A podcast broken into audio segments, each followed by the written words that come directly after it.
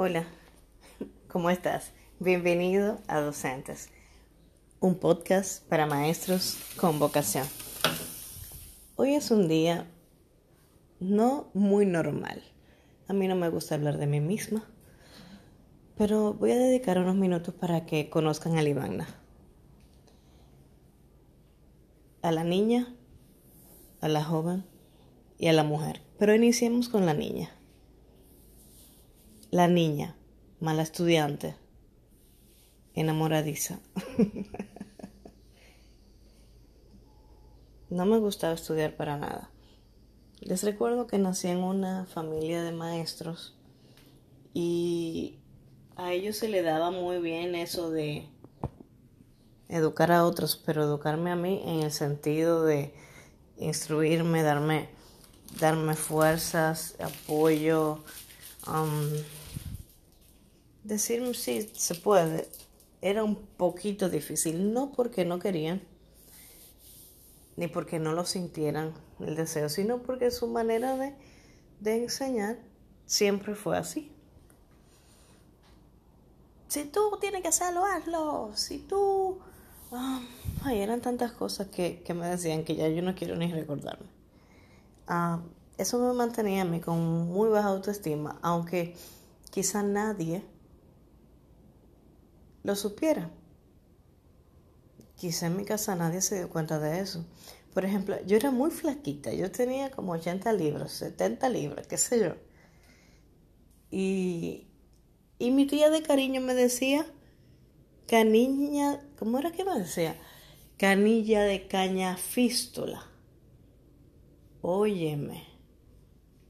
Cuando a mí me decían así, yo me quería morir. O sea, yo no me ponía faldas, yo no me ponía blusa de tirito. ¿Por qué? Porque me sentía fea. Y al contrario, siempre fue una niña muy linda. Sí, no tenían dos pesos de, de carne, de masa, como decimos aquí en el buen dominicano. Pero era linda. Tenía una carita muy bonita. Que eso era lo que me ayudaba, lo que me ayudó en la vida. Pero, ¿por qué digo esto con relación a, a Livana, la niña? Hay que tener mucho cuidado con lo que nosotros decimos, consciente o inconscientemente, a nuestros hijos. Yo tengo dos niños, uno de 12 y uno de 5 años. Y me he encontrado en muchas ocasiones cometiendo los mismos errores que cometían mis tías conmigo, que cometían que cometía mi abuela conmigo, que cometía mi madre, porque ella viene de ahí, de una educación similar. Y como yo no quiero que mis hijos pasen por esa situación, si oyen ruidos, estoy acabada de levantar y estoy colando mi café, que no puedo vivir sin él. Les sigo contando. Ellos quizá no querían maltratarme. Oigan cómo suena eso. Oh, el néctar de los dioses. Bueno, no querían quizás maltratarme emocionalmente, no tenían ni idea de que lo estaban haciendo. Pero esas palabritas, que al parecer parecen simples, me parecían a mí como un volcán en, erupción dentro de, de mis pensamientos. Hay que tener mucho cuidado con lo que decimos a nuestros hijos. Yo me crié restringida de todo porque yo, o sea, no económicamente, porque no éramos ricos, pero éramos una familia con muchas posibilidades. Posibilidades de hacer algún estudio, posibilidades de de comprar ropa, zapatos, o sea, no nos faltaba ni comida ni zapatos. Vivíamos en una casa propia, o sea, en ese sentido no puedo decir que tuve precariedades. Pero me protegían demasiado y no me dejaban ser. O sea, no me dejaban desarrollarme socialmente, no me dejaban desarrollarme emocionalmente. Ellos quizás no, ojalá no oigan este audio porque mueren. Pero es algo que, que, quiero que, que el mundo lo sepa porque puede ayudar a muchas familias. Ahora mismo nosotros no tenemos ninguna situación de que yo no los quiera, de que yo, de que yo no los visite ni nada por eso, pero es algo que con el tiempo se va sanando, pero te hace mucho daño en el transcurso de la vida. Pues les decía que yo no salía a ninguna parte sin permiso. Y para pedir un permiso, eso ir a... Entonces, ¿qué hice? Aprendí a salir a escondidas. Todo yo lo hacía a escondidas. Aprendí a tener novios a escondidas. Todo a escondidas. recuerdo que nuestra casa quedaba frente a una esquina. O sea, era, era algo como a un metro de distancia o un poquito más y que desde la puerta de mi casa se podía ver que yo estoy ahí parada o sentada con mis amigas, pero no me dejaban ni siquiera cruzar. Eh, esa clase de cosas marcaron mucho mi vida, porque, por ejemplo, me llevaban al colegio hasta, qué sé yo, yo tenía como 13 años y todavía me estaban llevando al colegio mis amigas me decían, pero yo tengo 12 años y vengo desde Sabana Perdida. Sabana Perdida es un, un barrio de aquí de, República Dominicana, Santo Domingo. Y, y yo me sentía mal. Y eso en cuestiones académicas me hizo creerme menos. ¿Por qué? La primaria hasta séptimo, que ahora es el primero de bachillerato, Sí, el primero de bachillerato. Yo la hice en el colegio de mi familia. Teníamos un colegio por 30 años hermoso, que hemos lamentado mucho haber, haber perdido, esa es otra historia.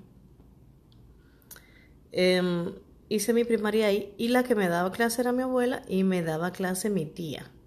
Mi tía no era tan inflexible como mi abuela, pero mi abuela era el final. O sea, mi abuela era no, porque todavía está viva, gracias a Dios. Mi abuela no te dejaba escapar ni una. Yo siempre fui poco matemática. Todavía lo soy, ni me interesa por esa situación. Quizá si el ataque con la matemática no hubiera sido tan fuerte, Quizás sí, yo hubiera optado por qué sé yo ser un poquito mejor en esa área, pero es que me bloqueé tanto de, tan, de tanta crítica, de tanto decirme, tú no das para eso, tú no puedes, tú no sabes sumar, no sabes restar, no sabes dividir, no sabes nada. Quizás, así como le estoy diciendo esto ahora, ellos no se acuerden ni siquiera de que lo dijeron. Pero yo me recuerdo porque a mí fue que me pasó.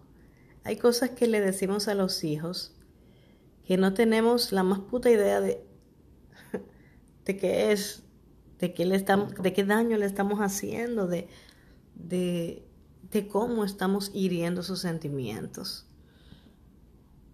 Livana la niña sufrió mucho también porque no viví con mi padre. Mi padre era un, alma libre. Solo les cuento que aparte de mí tengo tres hermanos más. Era un don Juan. Es, todavía está vivo, gracias a Dios. Déjenme darme un sorbo de mi café, por favor. Ah, rico. Bueno, en esa parte sufrí inconscientemente porque el, el cuidado de mi abuela, de mis tías, de mi mamá y de mi bisabuela, que era un amor, que Dios la tenga en la gloria, que la amo y me hace muchísima falta. en un episodio de poesía leí una algo que le escribí a ella muy muy lindo. Pero nada, y con el amor de todos ellos a mí no me faltaba nada. Absolutamente nada, o sea, el la falta de mi padre no se hacía presente porque ellos me daban todo y me lo daban de más. Eh, todavía después que yo me casé, una de mis tías seguía creyendo que yo era una niña. O sea, ellos, ellos nunca pensaron que yo podía madurar, que yo podía crecer. O sea, es como, yo no sé ni cómo explicarles cómo, cómo se puede sentir esto. Pero es fatal, es fatal, o sea, es algo que no se lo deseo a nadie.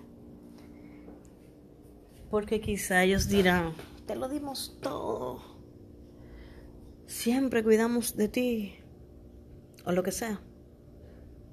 Pero no se detuvieron a pensar en el daño que me estaban haciendo, con no dejarme ser, con no dejarme, qué sé yo. Qué lindo los pajaritos. Bueno, Livana la niña aprendió desde muy temprano y lamentablemente que no servía para las matemáticas. Y eso le dio un trabajo todavía en cuarto de bachillerato, lo que ahora es el sexto de secundaria estaba yo dando lata con las matemáticas. Mi abuela me pagaba un, profesor, mi abuela me mandaba donde, donde alumnas que ella sí entendía que eran buenas, porque en ningún momento me hizo entender a mí que yo era buena. Les repito, yo la amo, yo la adoro. Yo la adoro. Ella es una parte muy importante en mi vida, pero es difícil, es difícil, muy difícil tú poder pasar por una situación así en la que no te alienten en que tú eres bueno, en que tú lo otro. Entonces, al ver ya que yo tenía una autoestima baja, mi tía comienza a regalarme libros, porque ve que Livana la joven está muy apegada a, a su novio, al que ahora es mi esposo, que nos conocimos muy temprano, muy apegada a él. Yo tenía un apego a, a él como, como que se me iba la vida si no estaba con él. O sea, era algo increíble. Y al ella ver eso, en vez de hablar conmigo, hablaba con él porque entendía que yo no tenía la capacidad. O sea, es todo esto no es que ellos lo decían ni lo ¿cómo les explico? Es como inconsciente. Todo esto ha sido de manera inconsciente. Los psicólogos sabrán a qué me refiero.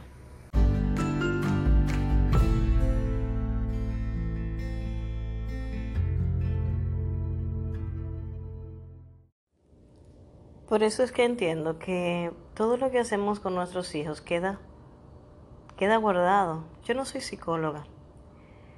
Yo soy maestra del área de administración y supervisión escolar. Pero cuando estudias educación, también te dan nociones de psicología y en esas nociones yo entiendo que mi cerebro tenía un cortocircuito. tenía un cortocircuito porque yo no asimilaba para qué era buena. Y desde siempre escribo. Yo escribo desde que tengo ocho años. Pero nunca me atreví a enseñarle mis escritos a nadie en mi familia porque pensaba que me iban a decir que, eso, que estaba mal, que, que no lo siguiera haciendo. La única, mi madre, que sabía que me gustaba escribir poesía, siempre me regalaba libretas. Y se lo agradezco tanto, tanto. Porque eso me alentaba a seguirlo haciendo. Y por eso mi primer libro o la primera vez que participé en, en publicar un libro, en los agradecimientos le agradecí. No, no solo por ser mi madre, sino porque ella también me ayudó a seguir adelante. Era la única que, que, sabía que yo escribía, que yo tenía una caja llena de escritos, que yo tenía libretas por doquier. Todavía es la hora que ella me alienta a publicar novelas en concursos. Y son muchas las cosas que yo le agradezco a mi querida madre. Y no la culpo de nada. A veces sí me quejo de cosas, de, de cosas, de cómo ella es. Pero luego caigo en la cuenta, ella es así por cómo la criaron. Ella es así por cómo vivió su juventud y su niñez. No puedo culparla. Ella ha sido muy buena. La falta de mi padre ha sido fantástica. Yo la amo. Entonces, Livana la joven vino a aprender quién era ella, a, a, a darse cuenta quién era ella o a conocerse un poquito cuando entró a un politécnico, Politécnico Virgen de la Altagracia. Ahí estudié yo, la secundaria. Pero fíjense que también llevaba arrastrando todo lo que pasé con mi familia en la niñez. ¿Por qué? Porque no no me sentía plena, no me sentía inteligente frente a tantas personas con, con calificaciones extra buenas y yo con el 70, el típico 70, o sea, yo no pasaba de 80 a 85, o sea, eso para mí era fatal. Verme en esa situación de que todo el mundo podía tener mejor nota que yo y yo no tenía esas notas, entonces me llegaba a la mente cuando mi abuela me decía que yo no servía para nada, o sea, que yo no, que yo no daba para eso, que yo no, soy una mala estudiante, y yo, muchas cosas que no vienen al caso. Y poco a poco allá, porque tenían una metodología de educación diferente, la que utilizaba mi abuela en el colegio, mi abuela era muy tradicional, y allá en el colegio tenía otras áreas en las en la que yo me podía involucrar. Y aleluya, llegó a mí el teatro, oh Dios mío.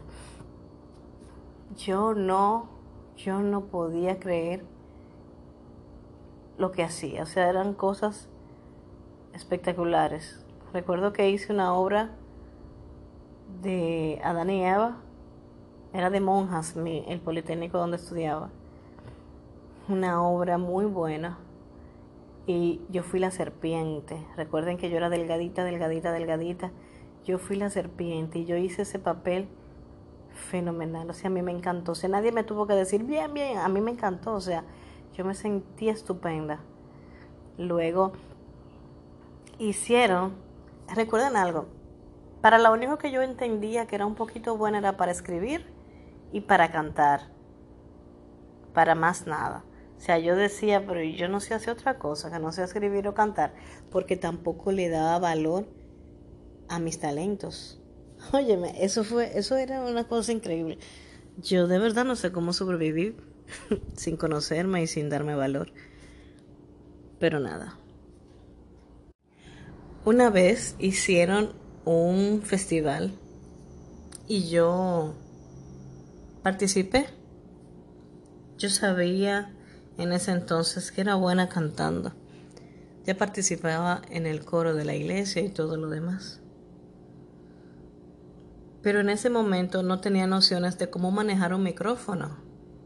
Yo entendía que mientras más yo me lo acercaba a la boca, independientemente el nivel de, de mi voz, del volumen de mi voz, como quiere va a salir bien por las bocinas, señores. Exploté las bocinas porque tengo o tenía, porque ya últimamente la vejez me está matando, como decimos aquí en, en Dominicana. Últimamente ya mi voz no es la misma por cuestiones de enfermedad, que eso va a ser otro episodio para explicarles qué es lo que me pasa. Exploté las bocinas, señores. O sea, el sonido hizo un feedback increíble. O sea, tuve que dejarlo. O sea, no gané porque ni siquiera se escuchaba. Yo tengo, yo soy, yo tengo una voz de soprano. Tengo una voz muy alta. Y Óigame, eso fue un desastre. Todo el mundo se tapó los oídos y miren, cuando yo salí de ahí que no me dijeron que yo gané, eso fue una frustración tan grande para mí. Como quien dice, wow, perdí con lo que yo entendía que era buena. No lo puedo creer, o sea, yo me quise morir.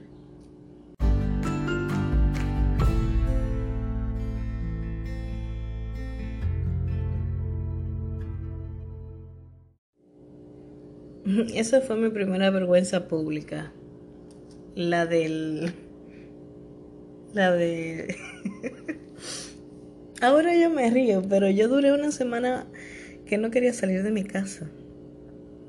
Estaba totalmente avergonzada conmigo misma, renegaba de mis talentos y hubo una chica que se llama Mari Maricris era una compañera del colegio, ya de unos niveles más altos que, el mío en ese entonces. Ella fue por toda una semana a mi casa a alentarme, porque ella vio cómo me sentí. A mí me echaron un balde de agua fría encima. Renegué de mis talentos de una manera increíble. Ah, en mi casa no supieron eso, yo no le daba no les daba como esa participación a esas cosas que yo hacía porque, qué sé yo, no sé. Tenía miedo quizá de que me dijeran, ay, qué mal lo hiciste o no sé. Así, así me sentía yo. pero Livana la joven se rodeó de unas amigas que significa mucho para mí. Hemos tenido encontronazos y todo esto, pero significa mucho para mí. Aquí mencionaré esos nombres. Luisa, Mayerlin, Albania, Ginauri, Dayanira, Olga Nazaret, Nancy, Marlene. Esas chicas para mí fueron un sostén, fueron mis cómplices de locura, de aventura, de todo, de todo. A las que primero le, le contaba mis cosas, yo me refugié mucho en ellas. Quizá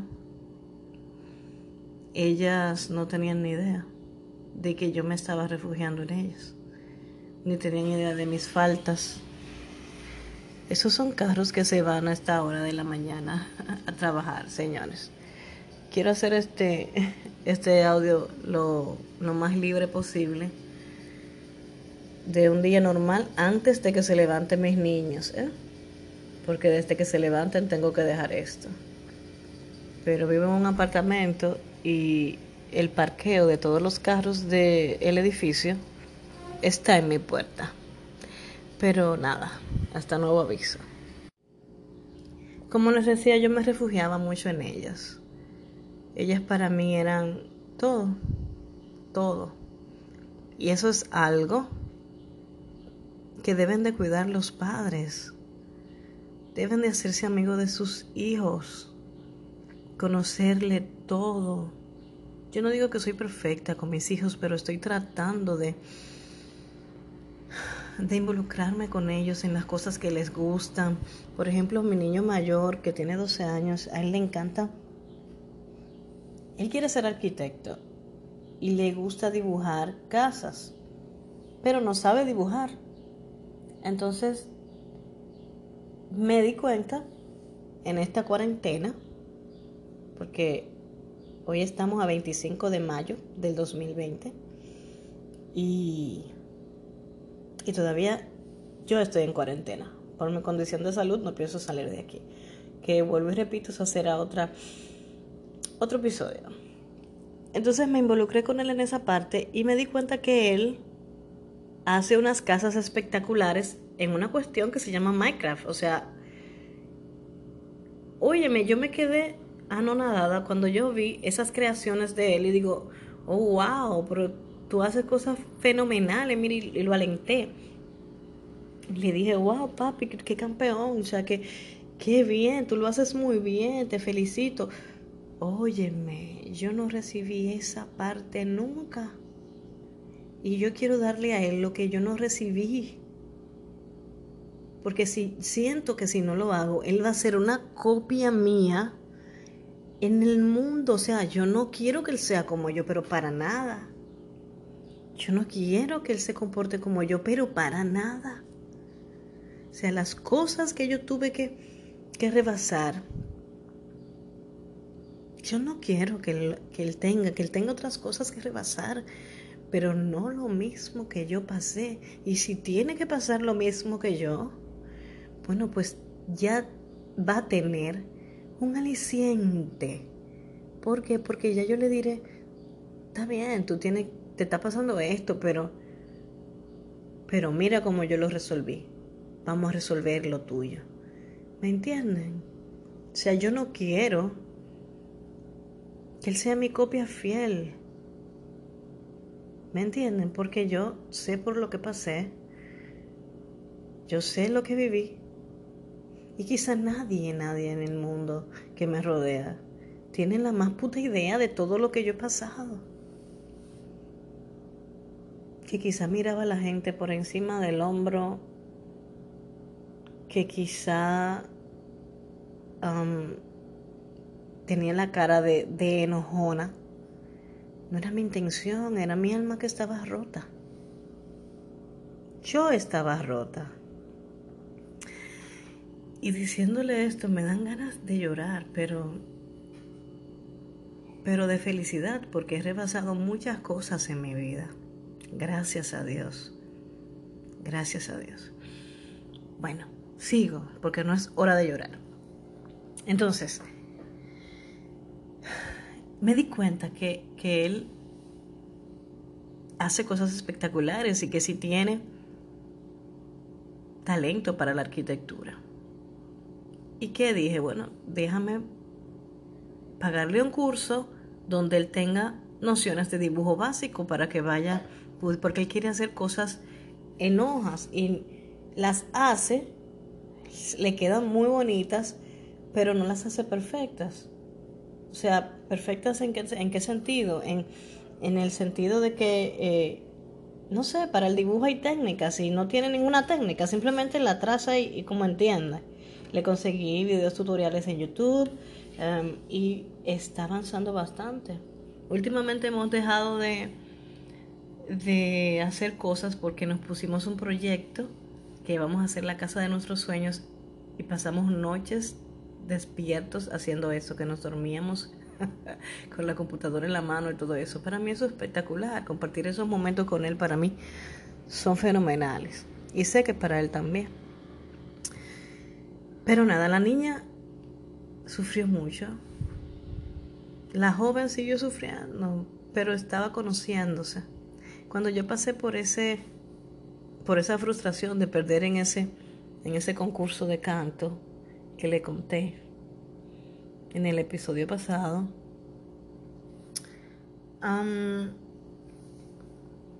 yo me frustré pero entonces entré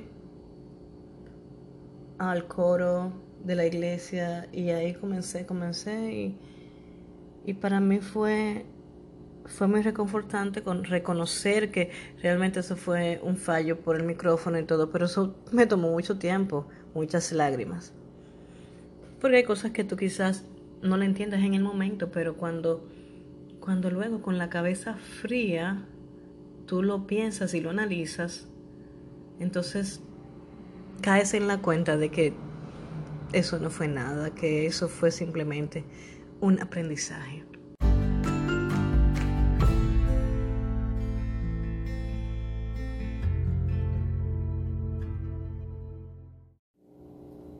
Limana la joven, dígase 14 años en adelante, no, adolescente, pero joven,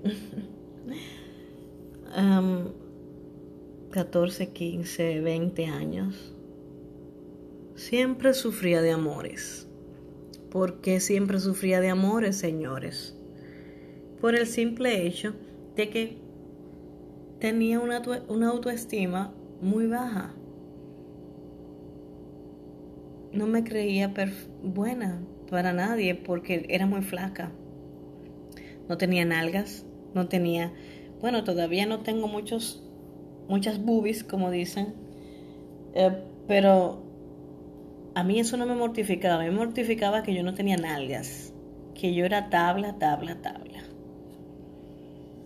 y que tenía muchísimos novios, pero los novios, como se dice aquí en Dominicana, me, en Dominicana, me pegaban unos cuernos y yo sufría eso, sufría mucho eso, porque a ellos, bueno, la mayoría no les interesaba que yo me diera cuenta que me estaban pegando los cuernos, o sea, lo hacía muy, muy libremente, muy, ¿verdad? Y, ay, déjenme coger otro poquito de café. He estado bebiendo café en el, en el, en el episodio este y en el anterior. O sea, que no me critiquen, que ese es mi... Ay, qué rico. Esa es la parte más divertida de mis días. No puedo vivir sin él. pues bien, ellos, oigan cómo suena eso. Momentito. Rico, rico. Entonces, yo tuve muchos novios. No lo puedo contar con las manos porque me faltan dedos. Pero muchos, muchos novios, porque les repito, como, como dije en el primer capítulo, yo era linda, o sea, una cosa preciosa. Unos ojos preciosos y todo, ok. Y yo con los ojos me los, me los ganaba todos. Con el pelo, siempre tuve un bonito pelo y una cara bellísima. Pero por lo demás, ay Dios mío, qué desastre. De verdad, que ahora lo digo y no me lamento, pero cuando estaba viviendo en esa parte de mi vida, quería morirme. Mi mamá me decía, qué linda, qué linda. digo, mami, pero tú me ves con los ojos del corazón, mírame en el espejo. Yo, Dios mío. Eso era increíble. Pero tuve como 50 mil novios, entonces cada uno de ellos me pegaba los verdaderos cuernos. Y yo me, y yo me, ay, yo me apegaba tanto a ellos, o sea, yo, yo era de las que soñaba despierta.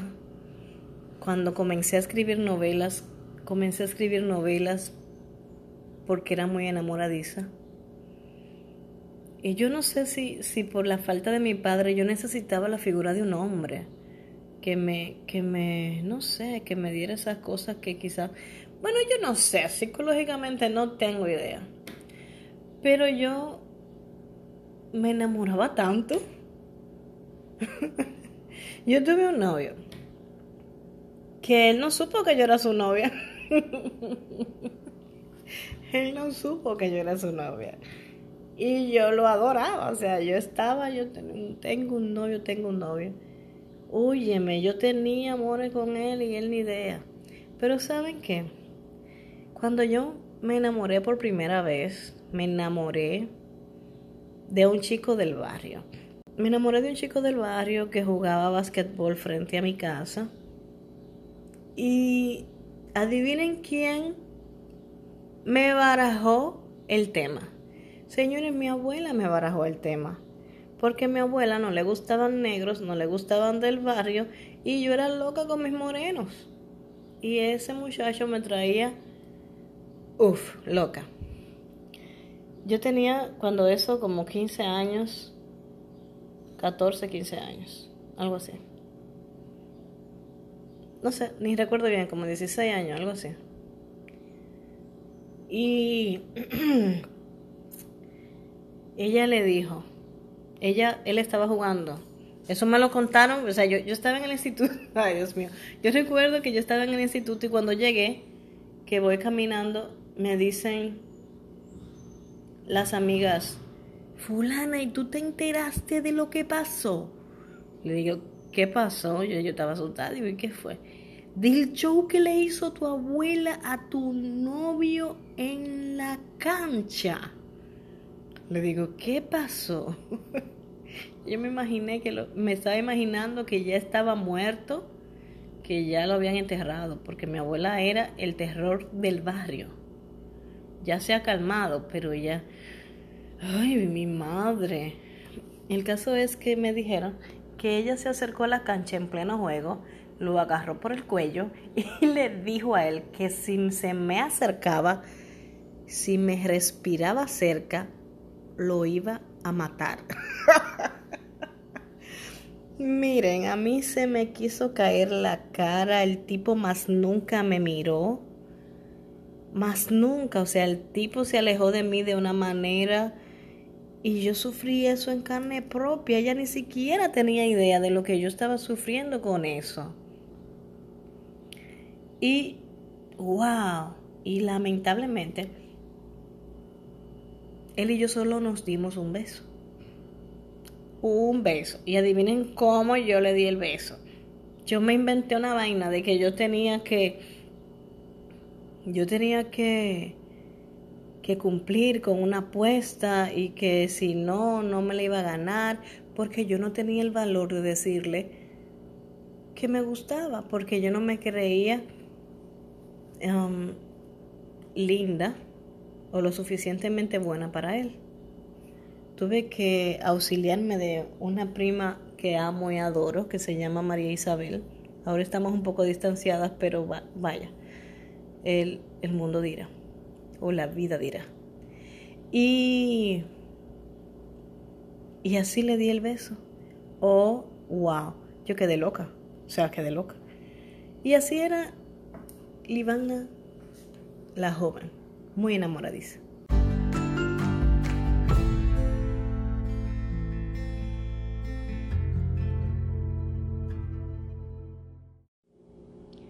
Sacarme a ese amor de mi cabeza fue una odisea realmente. Y luego llegaron, llegó otro amor y llegó otro amor hasta que llegó mi esposo. ¿Por qué? Porque qué sé yo, no me sentía capaz de, no sé, tenía muchas inseguridades en mi vida. Y quizá la, la, los que estaban a mi alrededor se daban cuenta de mis inseguridades y, y abusaban de mí porque se daban cuenta de ello. Um, yo era muy celosa muy celosa, pero por eso mismo, porque tenía una muy baja autoestima. Y cuando yo conocí a mi esposo, que ahí fue que acabé de tener amores, cuando yo conocí a mi esposo, yo lo llevé a la iglesia. Modestia aparte, cuando mi esposo estaba joven era hermoso. Ahí sí me escucha. Él siempre fue muy, muy apuesto para mí y para los ojos de muchas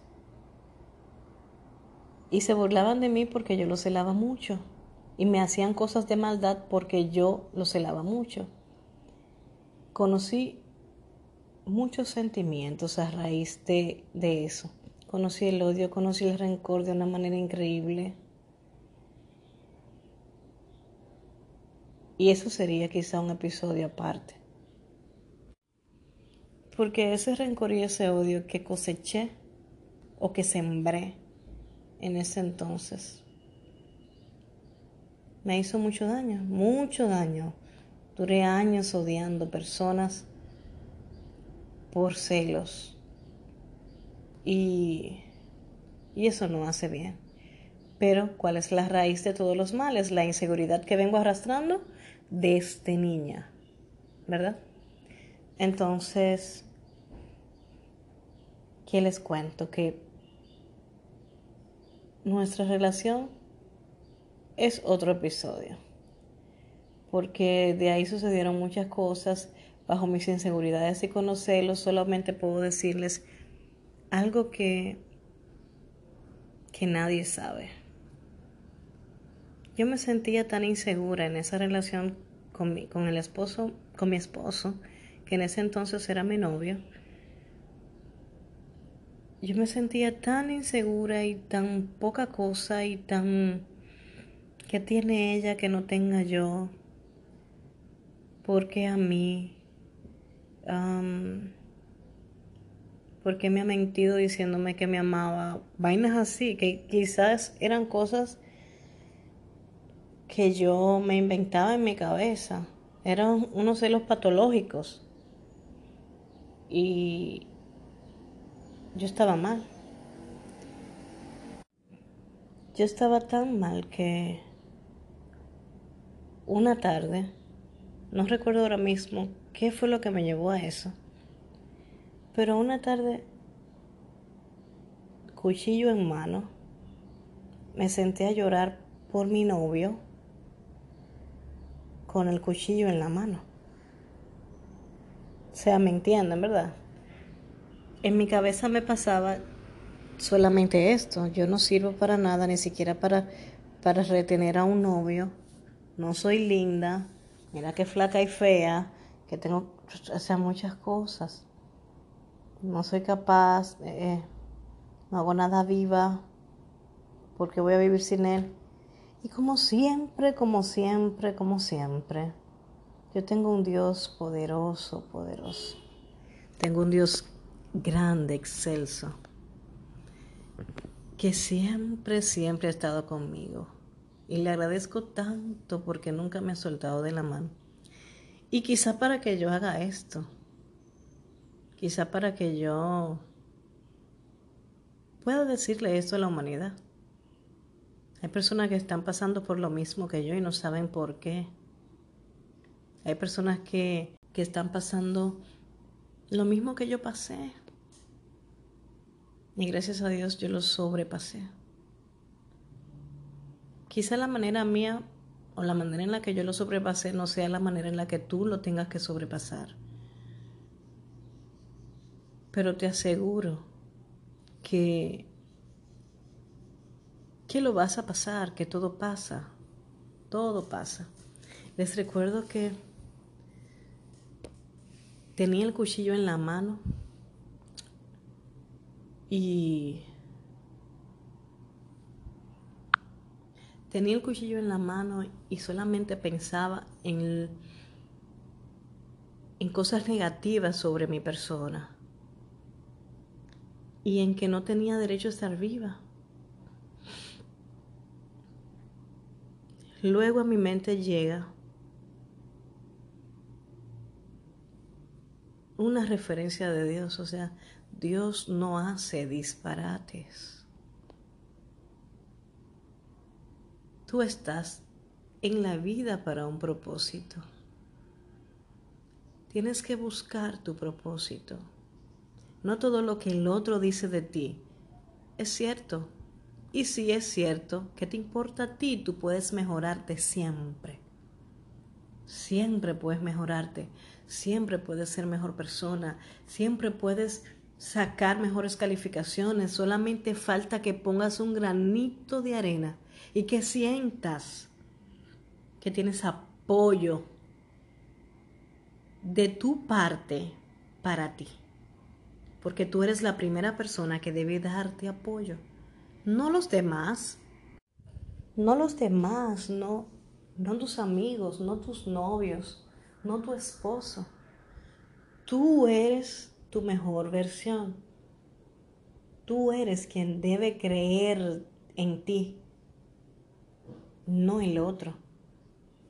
Yo quizás aprendí esa parte muy tarde,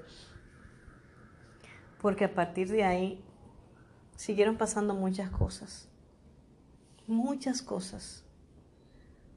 Hasta que conocí, hasta que tuve un encuentro.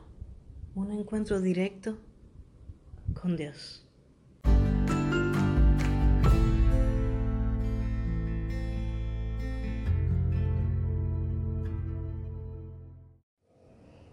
Quizá tú no eres creyente, no crees en nada ni en nadie, pero yo creo en Dios. Yo soy cristiana, católica. Creo en un Dios grande y poderoso que siempre ha estado en todos los episodios de mi vida. En todos. En ocasiones he decidido ignorarlo por cuenta propia para poder cometer locuras. Sí, es así, lo admito. Y le pido perdón muchas veces pero Él ha estado ahí y me da señales increíbles de su amor, de su misericordia, de, de, lo grande que es en mi vida. Y si yo no hubiera conocido a Dios, quizá no estuviera hoy aquí diciéndote estas cosas. Porque eso del cuchillo pasó una vez, pero luego pasó otra y otra vez y siempre, siempre me salvaba. No los demás, porque para mí eso era ganas de llamar la atención, por la necesidad de atención, la necesidad de que me dijeran, la necesidad de que me dijeran, tú eres única para mí, yo te amo demasiado, yo no puedo vivir sin ti no sé, vainas de la niñez que todavía en mi edad adulta, rayos, me estaban haciendo roncha. Entonces, yo me refugié mucho en mi edad, en mi edad adulta, en Dios y en mis proyectos. ¿Qué les digo? Me casé, ok.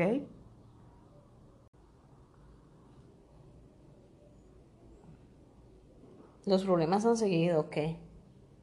Pero jamás, jamás he pensado en la posibilidad de tomar un cuchillo en mis manos nuevamente. Mm, jamás he pensado en, en lo negativo Sí, no te puedo negar que han pasado cosas tan terribles como buenas. Pero yo tengo un refugio en Dios. Yo tengo un refugio en mis proyectos. Yo tengo un refugio enorme en mis hijos. Ese amor que yo tengo por mis hijos me lo da todo. Y como ya yo sé quién soy, aunque uno no termina nunca de, conocerse, como con los demás, ya sé quién soy, sé para lo que doy. No solo soy Libana, sí, no también soy la escritora, soy la madre, soy la maestra,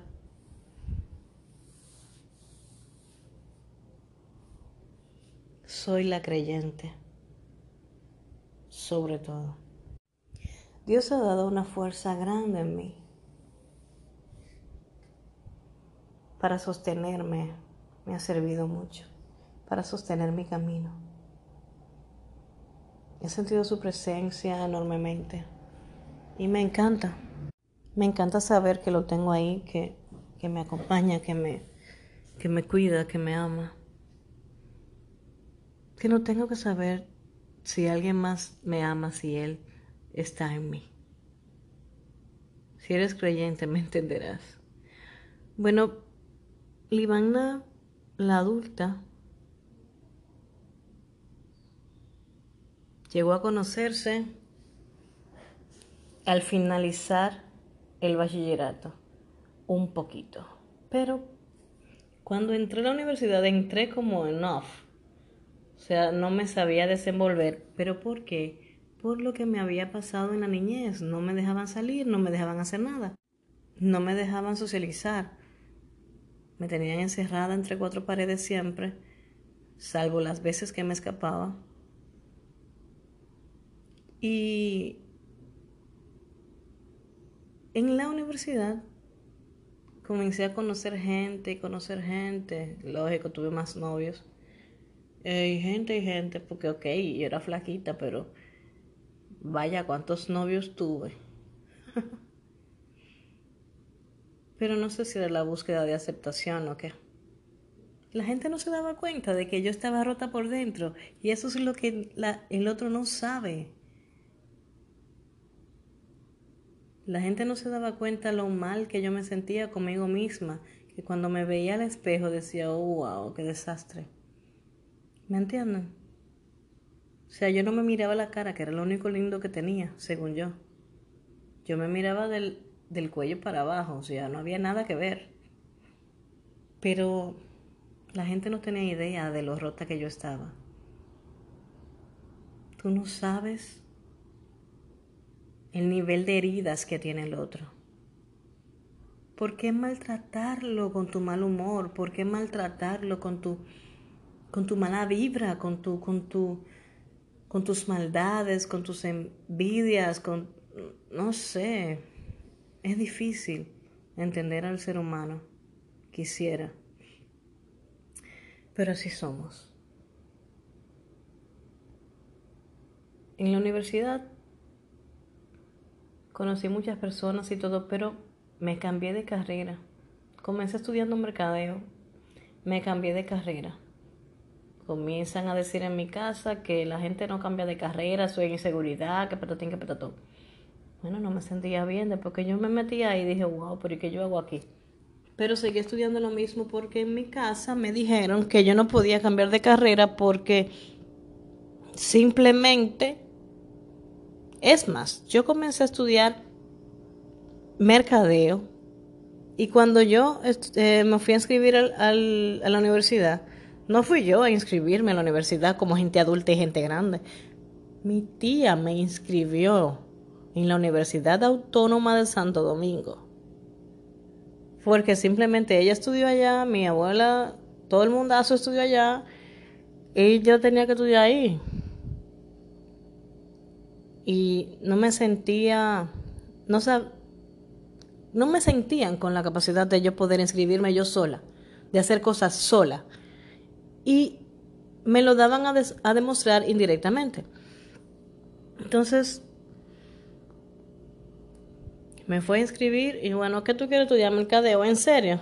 Sí, mercadeo. Me metí ahí, esa era la carrera del momento.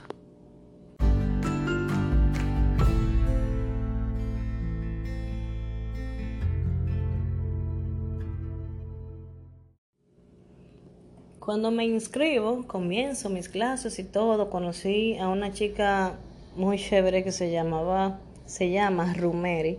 Ella fue mi canchanchana de la universidad cuando estudiaba mercadeo en la UAS y conocí a mucha gente, mucha gente.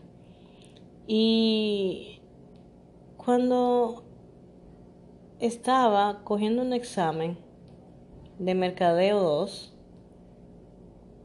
que yo veía todo esto, señores, yo no tenía idea de qué era lo que quería en la vida. No me daban el chance, no me dieron el chance, y mucho menos en la escuela. Que de eso hablo en mi próximo libro que se llama Educación Rol de Todos. De que al, al niño tienen que en la primaria enseñarle a conocerse a conocer sus talentos, a conocer lo que le gusta, o por lo menos instruirlo para que elija qué cosa hacer en la vida. Porque cuando sale del bachillerato o de la secundaria, señores, no sabe lo que va a hacer.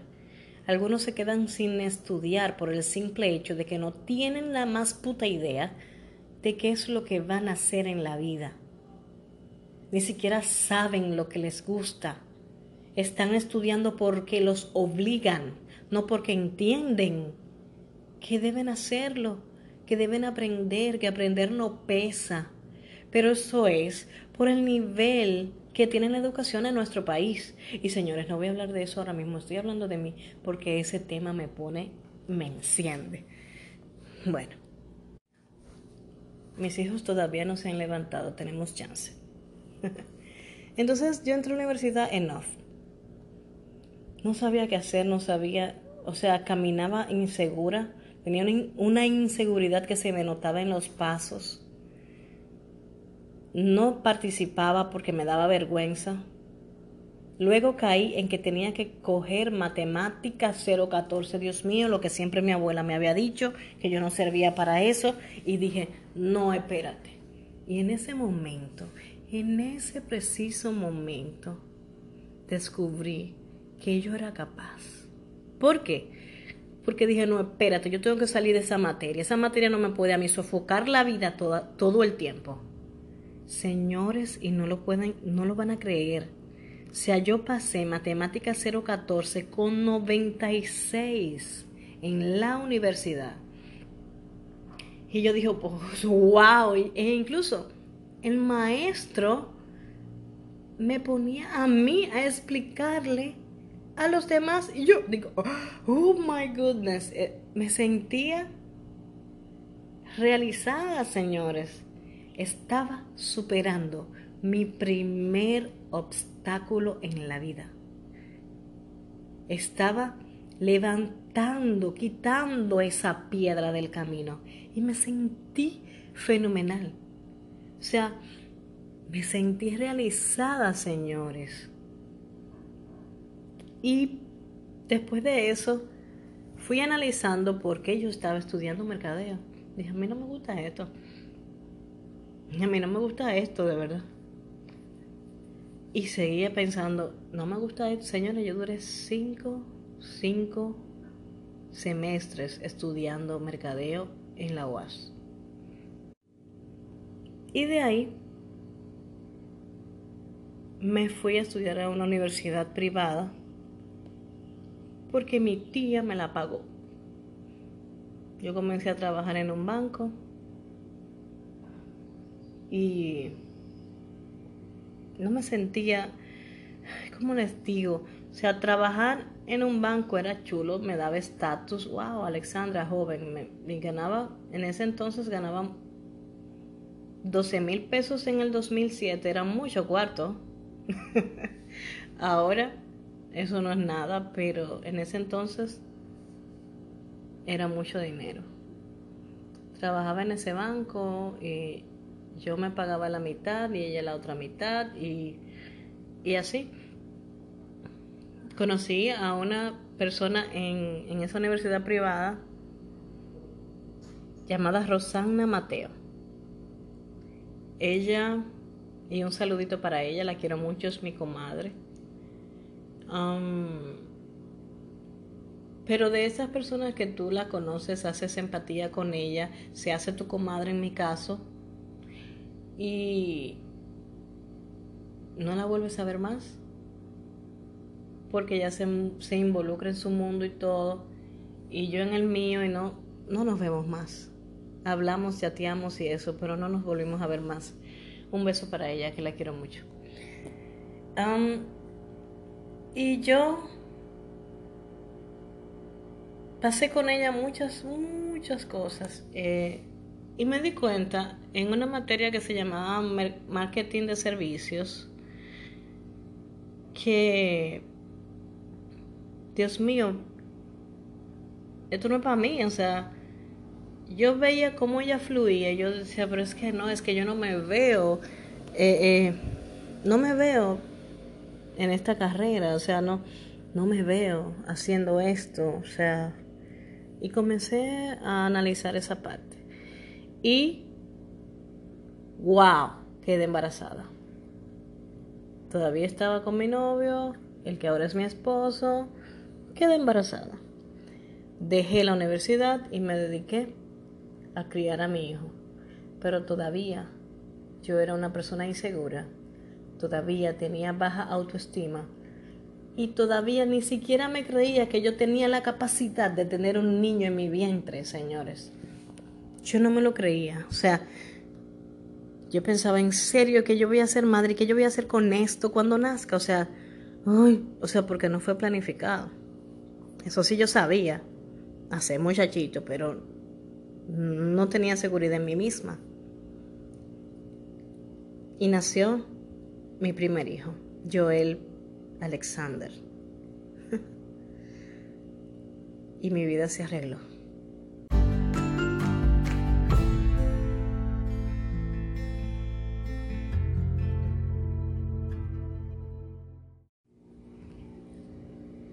Cuando nace, cuando nace no, cuando quedo embarazada de mi hijo, de mi primer hijo, todavía era una persona inmadura, todavía era insegura, todavía tenía baja autoestima, todavía no era mi mejor versión.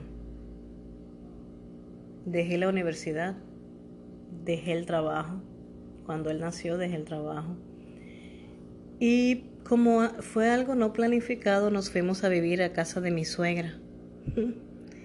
Me trataron muy bien, pero no era lo mío. No era lo mío. Me sentía muy mal viviendo ahí. Como persona, como como persona, como ser humano, me sentía en el buen dominicano arrimá. Y lo que más quería era salir de ahí. Primero, como en mi niñez y en mi juventud, mi familia no me dejaba ni respirar sola. Yo no era doña limpieza.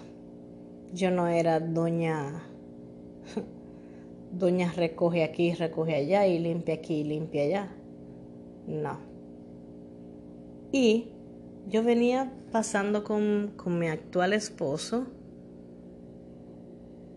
situaciones fuertes de la relación en la que yo decía, ¿cómo es posible después que este me ha hecho todo esto, que yo voy a tener que encima de todo malgastarme mi vida limpiando, barriendo, trapeando, fregando, lavando, planchando?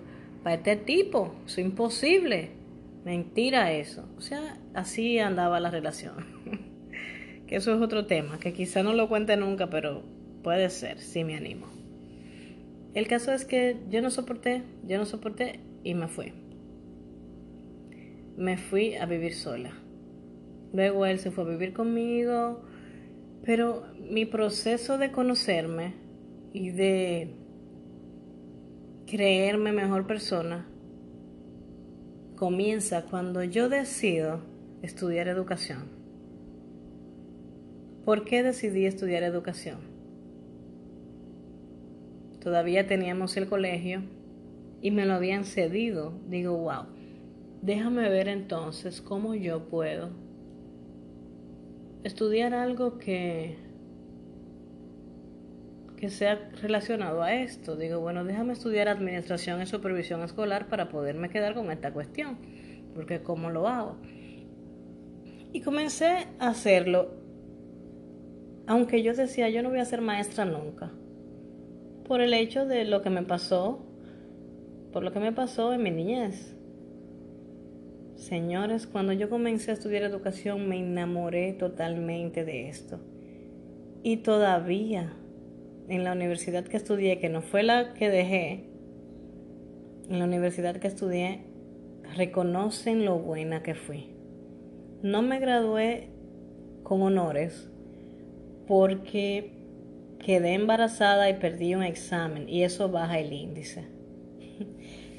Pero me encantaba, o sea, yo tenía valor, ya yo tenía, había descubierto en mí nuevas capacidades.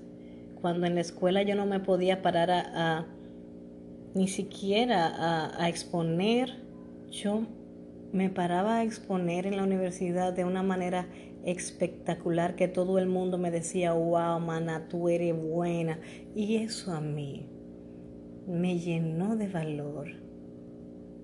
Me llenó de valor y comencé a conocerme, comencé a verme como, como alguien bueno. Y lógico, después que yo di a luz, comencé a engordar. ya yo estaba feliz. Señora, eché una librita y yo dije, wow, qué linda. Ahora tengo como 500 libras de más, pero yo, ¿qué te digo? Para volver a ser así como ya era antes, yo estoy feliz. estoy feliz. A veces me miro y digo, wow, pero qué cambio ha dado mi cuerpo. Pero he aprendido a vivir con esto porque ya yo sé cuál es mi valor como persona y no me interesa lo que el, el otro diga de mí ni lo que piense de mí, sino lo que yo piense de mí misma. Antes yo caminaba en la calle y pensaba, ay, me tienen que estar mirando, déjame caminar de otra forma, porque quizás al público no le esté gustando, pero por Dios, ¿qué me importa a mí? Yo soy una persona diferente. Yo no tengo por qué estar triste y avergonzarme por ser diferente. Ay, ya se levantó uno. No tengo por qué avergonzarme por ser diferente. Simplemente tengo que darle luz a lo que soy. Mirarme en el espejo y decir, oye, oye, ¿cómo suena aquel? Mirarme en el espejo y decir, gracias por existir. Eres buena, eres bueno. Eres una persona valiosa. Porque de eso se trata, señores. Y sobre todo, de conocer que hay un Dios que te ama, que está contigo en las buenas y en las malas. Solamente tienes que hacer silencio en ti, hacer un silencio interior y pensar y tratar de escuchar la voz de Él, que siempre, siempre, siempre te está diciendo, oye, te amo, yo estoy aquí. Gracias por escucharme. Lamento que haya sido todo tan largo y, y que haya tenido que cortar por... Pero nada, me ha encantado compartir con ustedes esta parte de mi vida. Quizá me he saltado algunas cositas, pero sí les he dicho lo más importante. Crean en ustedes. Crean en su, en su talento. Conozcan su talento. Si aún no lo conocen, traten de conocerlo, porque eso es lo que eres. Eso es lo que eres. Tú eres tus talentos. Tú eres tus dones, tus capacidades. Y no me digas que tú no tienes ningún don ni ninguna capacidad, porque por lo menos tú tienes que hacer algo diferente a los demás. Y eso, eso es lo que te distingue del otro ay, yo no sé hacer nada, tú por lo menos majar un ajo. Majar un ajo diferente al otro, pero algo te diferencia. Y eso, esa es tu ventaja. Los quiero mucho. Gracias por estar conmigo, escuchando todas esas cosas. Este fue parte de nuestro recreo creativo aquí en Docentes para Maestros con Vocación. Muy buenos días, bienvenidos a Docentes, un podcast para maestros con vocación. En el día de hoy tenemos el tema de el perdón, un tema que vive en la mente de cada uno de nosotros, un tema del día a día, una palabra fuerte, una palabra difícil, pero que hoy vamos a comprender la necesidad que tenemos de dar y recibir perdón. Escuchemos con atención. Muchas veces no queremos pedir perdón ni, ni que nos perdonen a nosotros por vergüenza o por miedo. El dar y recibir perdón es una necesidad que tenemos. Pero hasta que no lo descubramos, no vamos a poder dar el sí o dar ese paso.